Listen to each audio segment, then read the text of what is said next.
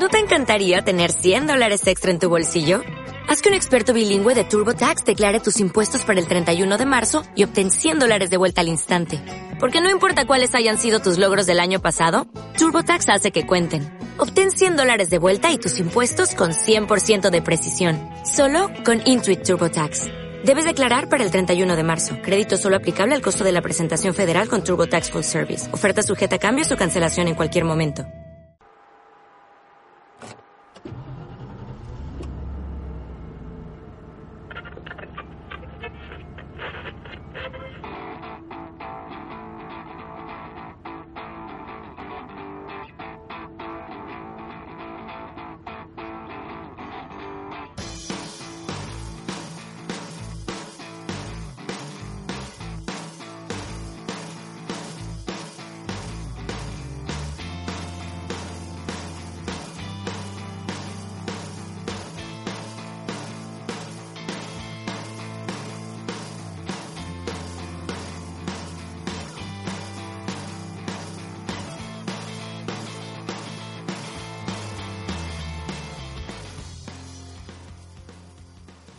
Hola, buenos días, buenas tardes, noches, whatever que sea cuando estés escuchando esto.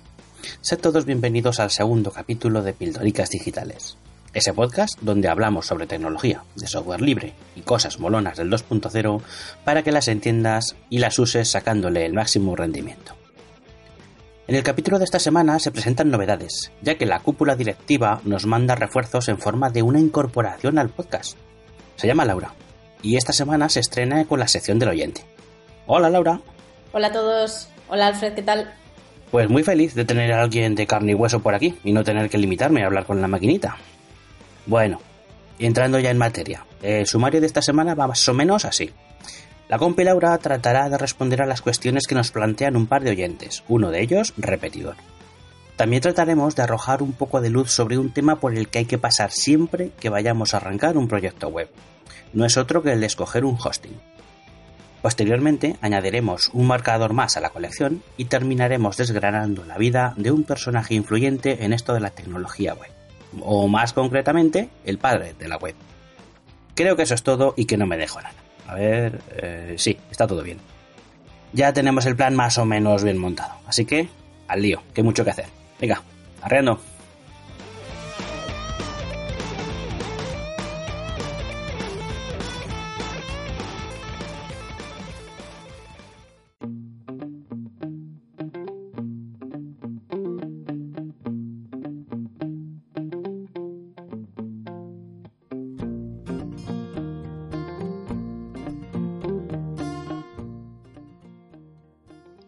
De nuevo.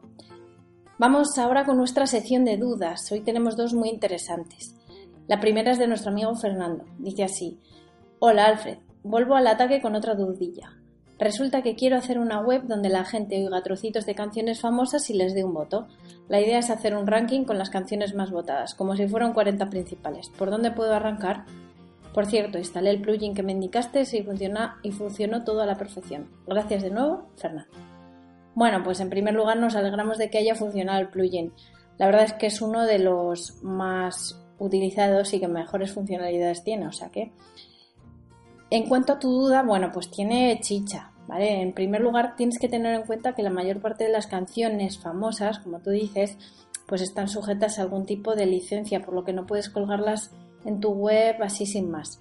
Así que una recomendación pues, es utilizar las opciones que te ofrecen webs de música, como por ejemplo Spotify o las TFM. El caso, por ejemplo, de Spotify, que es una de las mejores opciones desde mi punto de vista, eh, ofrece la posibilidad de incrustar un pequeño código, bueno, de obtener un pequeño código que puedes incrustar en tu página. Eh, puede hacer referencia a una canción, a un disco o a una lista de reproducción, por ejemplo. Entonces, en ese sentido, pues ya lo tienes hecho. Únicamente tienes que copiarte este código, que es un, pequeño código en HTML, e incrustarlo en tu web.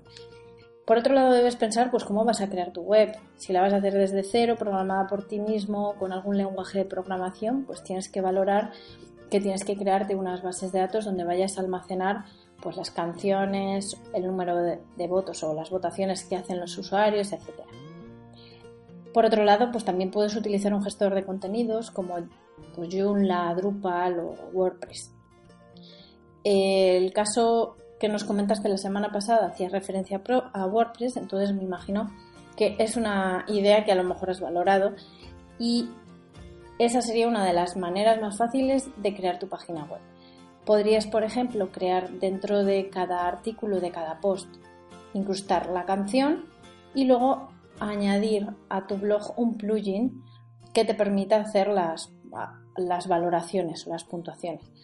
Hay un montón de plugins que te sirven para ello, es muy fácil buscarlos si pones la palabra rating, R-A-T-I-N-G. Y bueno, uno de los más utilizados y mejor valorados es por ejemplo Rating Widget. Por tanto, pues para cada una de las canciones eh, aparecerá esa valoración que tú podrás configurar pues, con estrellas, con puntos de 0 a 5, de 0 a 10, etc. Y a partir de esa valoración, pues tú podrás hacer tu ranking. Esperamos que con esto puedas empezar a, darle unas vueltas y bueno, si tienes alguna duda ya sabes dónde estamos. Por otro lado tenemos otra duda. Tenemos una duda de Irene. Dice así. Hola, me llamo Irene y os cuento mi caso. Soy profesora y en mi centro tenemos una sala donde hay varios ordenadores que podemos utilizar todos los compañeros, generalmente para consultar páginas web, el correo, etc. Sé que en lugares donde los ordenadores son compartidos es recomendable que después de usarlos borremos los datos del navegador, pero a veces se me olvida o me dejo la sesión abierta del correo, que es peor. ¿No hay ningún modo de que los datos se borren solos cuando acabe de navegar? Gracias y un saludo. Bueno, pues sí, hay una manera y es una manera muy sencilla se llama navegación anónima, ¿vale? Entonces, en lugar de tener que borrar nosotros los datos, directamente le decimos al navegador que no guarde ninguno de los datos de nuestra navegación. Entonces, bueno, cada uno de los exploradores que encontramos en, el mercado pues van a tener diferentes maneras de llegar a esa navegación anónima. Eh, ¿Qué es lo que hace esta navegación anónima? Pues directamente no guarda dentro de los datos en el navegador ni las páginas que has visitado, ni los datos de los formularios que has incrustado, eh, ni por ejemplo las contraseñas. Por tanto, una vez que cerramos esa sesión de navegación anónima, todo eso desaparece. ¿Vale? Entonces, ¿cuáles son las opciones que nos ofrecen los diferentes exploradores? Bueno, pues vamos, os voy contando una a una. La primera, por ejemplo, si utilizamos Firefox, únicamente tenemos que acceder a menú y pulsar la opción Iniciar navegación privada. En Chrome también hacemos al menú y marcamos Nueva ventana de incógnito. En Safari, por ejemplo, es Menú Navegación privada. Si utilizamos Internet Explorer, pues tenemos que pulsar dentro de las opciones la pestaña Seguridad y luego acceder a InPrivate.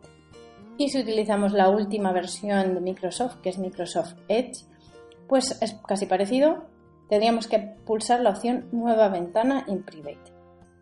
Eh, esta última opción, bueno, pues quizá no es la más, la más recomendable porque se ha descubierto últimamente que estos datos sí que se quedan almacenados a través de una carpeta que se guarda en nuestro, en nuestro equipo que se llama Web Cache.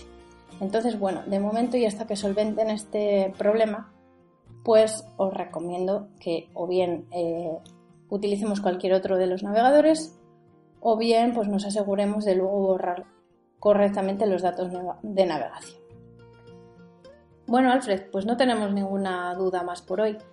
Recordad que si queréis contactar con nosotros podéis hacerlo a través de la página web pildoricasdigitales.com, a través de Twitter, pildoricas-pod o bien a través del correo electrónico pildoricasdigitales.gmail.com.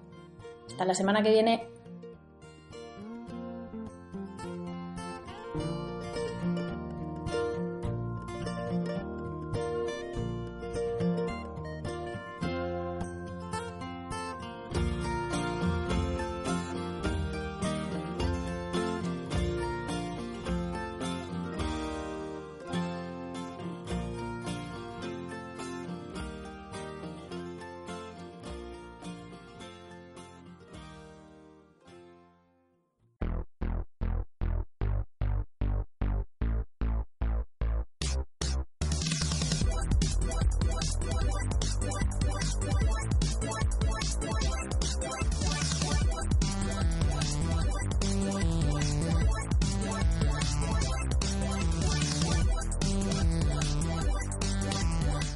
Nos consta que nuestra audiencia está llena de mentes inquietas, que quieren lanzarse a poner en marcha ese proyecto que os lleva tiempo rondando la cabeza, pero que estáis un poco perdidos entre tanto bit y tanto byte. Por ello, hoy trataremos de llevar algo de luz al planteamiento que nos hacemos todos en algún momento, dónde colgar el proyecto web para que nuestros usuarios accedan de una forma eficaz. Aquí deberemos valorar el alcance del proyecto, la tecnología que vamos a utilizar para desarrollarlo y sobre todo el presupuesto destinado al servidor. Lo más fácil, sencillo y económico sería optar por un hosting compartido. Deberías barajar esta opción solo en caso de que tu proyecto no requiera de mucha capacidad de proceso y vaya a tener poco tráfico, ya que un hosting compartido se llama así porque el, el servidor convive en cientos o miles de sitios web repartiéndose los recursos de la máquina entre todos. Otro factor a tener muy en cuenta son las tecnologías que vayas a usar para desarrollar la plataforma, como el lenguaje de programación de backend o el tipo de base de datos.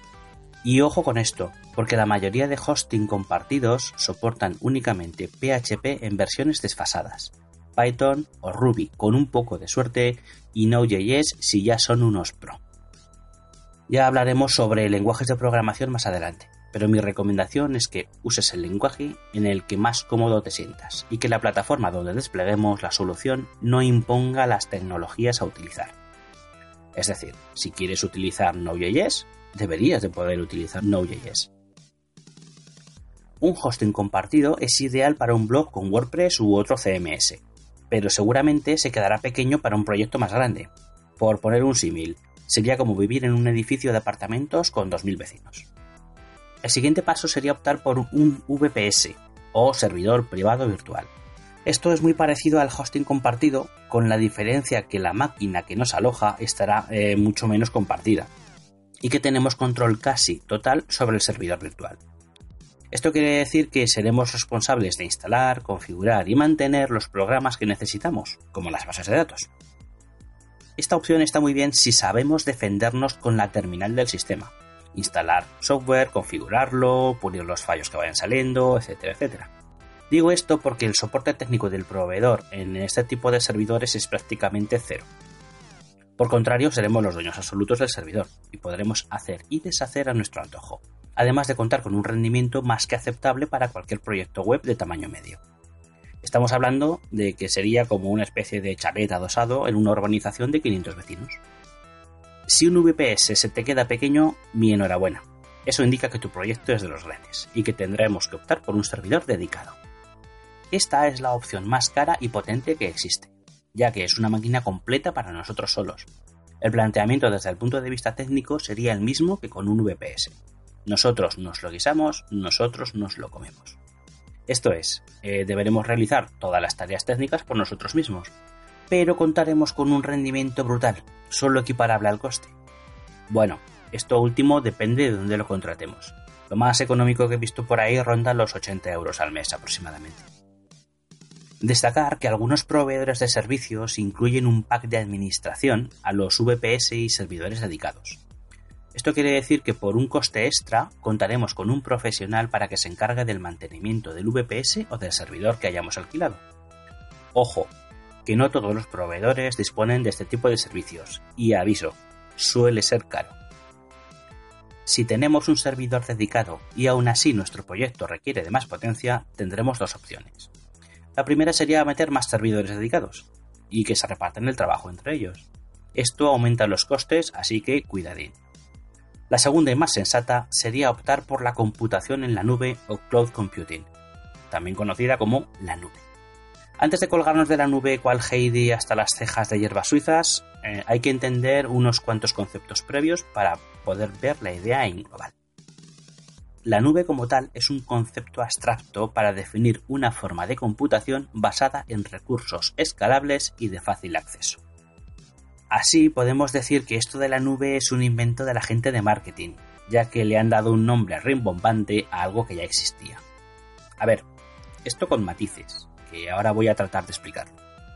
Digamos que la nube tiene dos caras. Una sería la del cliente que accede al servicio que se ofrece a través de la nube y la otra cara, la de la empresa que ofrece el servicio apoyándose en ella. Es decir, cliente por un lado, servidor por el otro. Para los primeros, los clientes, La nube no tiene nada nuevo que no existiera hace unos años. Acceder a mis ficheros de forma remota, leer mis emails, entrar en una web. Estas cosas ya las hacíamos antes de que le dieran el nombre de nube. Así que desde el punto de vista del usuario nos han vendido la moto. Ojo, hay mucha empresa que vende sus servicios pintándolos de nube y no son más que vapor. Alfred, las nubes son esencialmente vapor. Eh, calla, sigue parseando el XML. Anda. Desde el punto de vista de la empresa sí que representa una auténtica revolución, y es que permite generar servicios que escalan, crecen y se adaptan en base a las necesidades del modelo de negocio de forma dinámica. Vamos, una maravilla. Me parece que tendría que aclarar un poco esto antes de continuar. Mirad, cuando una empresa decide lanzar un proyecto web, debe alquilar o comprar un servidor que proporcione el servicio. Imaginemos que queremos crear una red social. ¿vale? Vamos a seguir ese ejemplo. Pues bien, una vez creada la aplicación, montadas las bases de datos y demás cacharricos necesarios, obtendremos unos datos que nos dicen que el servidor de la empresa va a soportar la conexión de 10.000 usuarios a la vez. Esto todo de forma figurada, ¿vale? Si nuestra red social está iniciando, tendremos pocos usuarios y nuestro servidor podrá atender todas las peticiones eh, de la gente que se quiere conectar sin ningún tipo de problema. Ahora imaginemos que el actor, cantante, deportista de moda sale en algún medio diciendo que está metido en nuestra red social y que le encanta y que bla bla bla bla bla. Resultado. Miles de personas acuden en masa a darse de alta en nuestra red social y pasamos de 8.000 usuarios a 20.000 en unas horas. Consecuencia de esto, nuestro servidor es incapaz de atender a tanta gente y se nos cae el servicio. Imaginaos esta situación. Servidor caído. Reunión el lunes por la mañana primera hora. Los encorbatados de la planta superior que no saben lo que es una API, echando espumarajos de rabia, soltando palabras finas y extrañas como intolerable o pérdida inasumible. El jefe de proyecto sudando porque se ve colgado para dar ejemplo. Desarrolladores del proyecto con resaca por la fiesta del fin de aguantando la chapa de corbatitas. Vamos, un show. ¿Os lo podéis imaginar?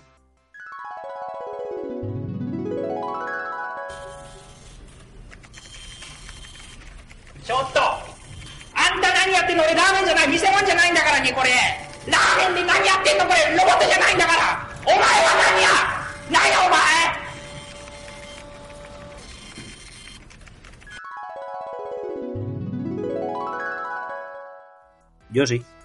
sí, bueno, dejémoslo ahí. Soluciona esto. Comprar o alquilar otro servidor para dar soporte a otros 10.000 usuarios. ¿Esto está solucionado? Bueno, pues sí y no. Depende. Siguiendo con nuestro ejemplo de la empresa y su servicio de red social, supongamos que el número de usuarios comienza a decaer hasta quedarse en una cifra asumible por un solo servidor. ¿Qué hacemos ahora? ¿Damos de baja al segundo servidor? ¿Y si volvía a subir el número de usuarios, lo volvemos a contratar? ¿Y si el tiempo de migración de la aplicación al segundo servidor lleva tiempo? ¿Y si en lugar de haberlo alquilado lo hemos comprado? Comprar más servidores es una opción muy atractiva. Además, si sobran máquinas, siempre se puede crear un clúster de alto rendimiento para virtualizar servicios y desacoplar capas de lógica. ¿Pero qué me estás contando? ¿Que estos chismes no son precisamente baratos? Como podréis entender, el daño colateral de esta práctica es que cuando el negocio crece, también lo hacen los gastos en servidores, con lo cual no es la mejor opción. De hecho, una de las cosas a tener siempre en cuenta eh, cuando se plantea un negocio enfocado a la web es la escalabilidad. No recuerdo exactamente dónde leí algo así como deberemos poder duplicar el número de clientes atendidos sin tener que duplicar los recursos. Es aquí donde podremos comenzar a hablar de una de las características principales de un servicio en la nube, y no es otro que la de adaptarse a las necesidades del negocio en cada momento y hacerlo de forma automática si os intentan vender un servicio cloud que no incluye esta característica, huid insensatos. Entonces, podremos decir que un servicio cloud es una forma de alojamiento web que puede escalar de forma automática y que se paga por el uso de los recursos que utilicemos. Estos recursos son cantidades de memoria RAM y de CPU, espacio en disco duro, ancho de banda asignado y de transferencia mensual en gigas. Según el proveedor os pueden cobrar por todo ello o bien hacer packs y simplificar las cosas. ojo, no os creáis las ofertas de algunos proveedores, y no miro a nadie, Juanan Juani, cuando dicen orgullosos eso de transferencia ilimitada. La transferencia no es gratis, puede que incluyan unos cuantos cientos de gigas o un par de terabytes gratis, pero el resto lo van a cobrar, y dependiendo de con quién lo hayáis contratado, lo harán a precio de sangre de unicornio de las nieves. Os recuerdo que si tenéis alguna duda sobre esto o cualquier otra cuestión, tenéis la sección del consultorio a vuestra disposición. Y encima, gratis. No os podéis quejar. Bien, llegados a este punto nos vamos a poner una meja técnicos, pero solo un poquito. Tranquilos. Resulta que tenemos tres tipos de cloud a nuestra disposición. Eh, hay alguna más por ahí, pero nosotros vamos a tratar las principales. Estas son SaaS, PaaS e IaaS. Alfred, hablas muy raro le dijo a la sartén al cazo. ¿Tú qué hablas en hexadecimal con el servidor de correo electrónico? Me refiero a que puede que los oyentes no te estén entendiendo. Si dejas de interrumpir, a ver si me puedo explicar. La primera, SaaS, que significa Software como Servicio. Por sus siglas en inglés, Software as a Service. Está enfocada a ofrecer un programa o un servicio al cliente final. Esto quiere decir que nosotros como empresa solo tendremos que colgar nuestro programa en una plataforma de Internet. Ya, chispun.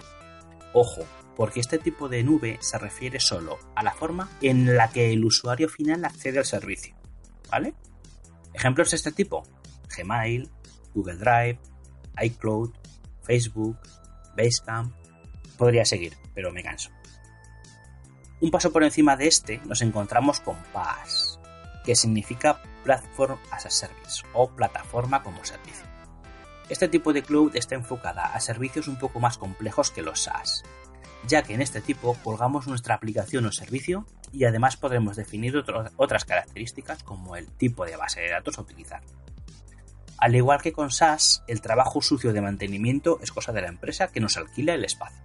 Ejemplos destacables en esta categoría encontraríamos, por ejemplo, a Heroku, a Google App Engine, Microsoft Azure y mi favorita, OpenShift. Si te has fijado un poco, te habrás dado cuenta de que SaaS y PaaS se parecen mucho. Y en el fondo, muy muy en el fondo, y esto entre comillas, las plataformas SaaS son apreciables solo desde el punto de vista del cliente que accede al servicio que estamos ofreciendo. Nosotros como empresa que proporciona el servicio estaremos usando PaaS casi siempre. Pilla esto entre comillas, ¿vale? Para finalizar, vamos con IaaS o infraestructura como servicio. Podríamos decir que esta es la más completa y compleja de todas, ya que nos permite decidir por nosotros mismos lo mismo que PaaS, pero incluyendo el sistema operativo a utilizar con nuestro servicio. Aquí tendremos la responsabilidad de gestionar nuestra máquina en la nube como consideremos, con todo lo que ello implica. En esta categoría entrarían entre otros DigitalOcean, Rackspace, Amazon y los genios de Scaleway.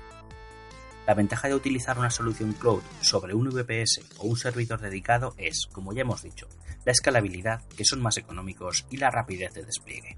Esto último quiere decir que podemos instalar y poner a funcionar múltiples paquetes de software a base de clics dentro de una interfaz web muy sencilla, olvidándonos de teclear comandos en una terminal, o casi. Bueno, ya sabes las opciones disponibles que hay para publicar tu proyecto web. Ahora es cuestión de que analices cuál de ellas se adapta mejor a las características de tu proyecto y tires para adelante. ¡Ánimo!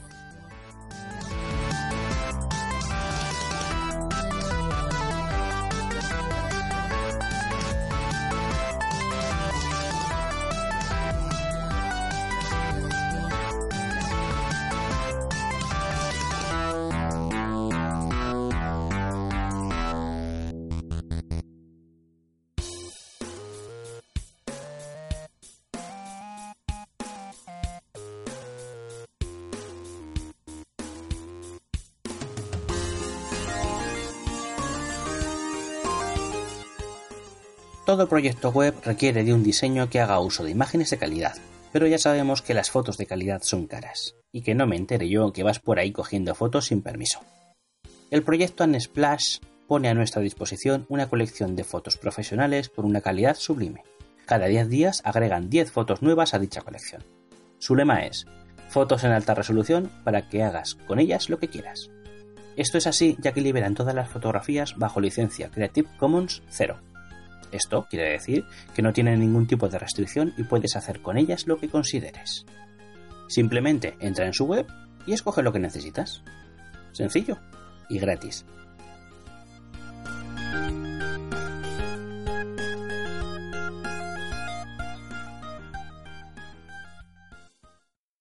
Hoy hemos repasado muchas cosas, y la parte sobre el alojamiento web creo que nos ha arrojado un poco de luz al abismo insondable del hosting web.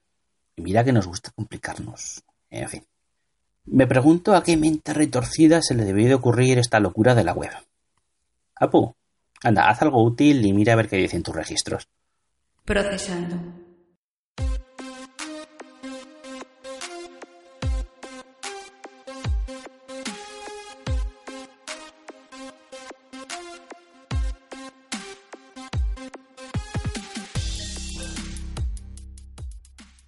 Sir Timothy John Berners-Lee, nacido en Londres el 8 de junio de 1955.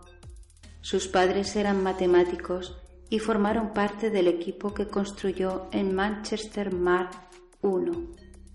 Se graduó en física en 1976 en el Queen College de la Universidad de Oxford.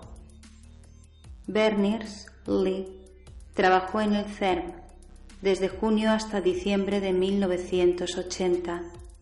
Durante ese tiempo propuso un proyecto basado en el hipertexto para facilitar la forma de compartir y la puesta al día de la información entre investigadores. En este periodo también construyó un programa llamado Enquire que no llegó a ver la luz.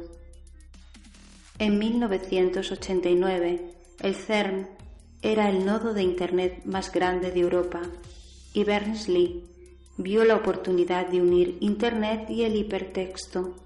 De esta unión surgiría la World Wide Web.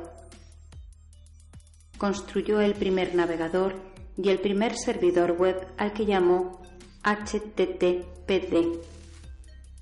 Este primer servidor web fue puesto en línea el 6 de agosto de 1991 el número de servidores web pasó de 26 en 1992 a 200 en octubre de 1995, lo que refleja cuál fue la velocidad de la difusión de Internet. Este tío no tendrá algo que ver con lo de los banners y ventanas emergentes que se te abren por todos lados, ¿verdad? No hay registros que prueben tal vinculación, así que puedo afirmar que no. En 1994 entró en el Laboratorio de Ciencias de la Computación e Inteligencia Artificial del MIT y puso en marcha el W3C que dirige actualmente. Este organismo decidió que todos sus estándares fueran libres y sin coste alguno, lo que sin lugar a dudas fue una de las grandes razones para que la web haya llegado a tener la importancia que tiene hoy en día. En su libro Tejiendo la Red, publicado en 1999, explica por qué la tecnología web es libre y gratis.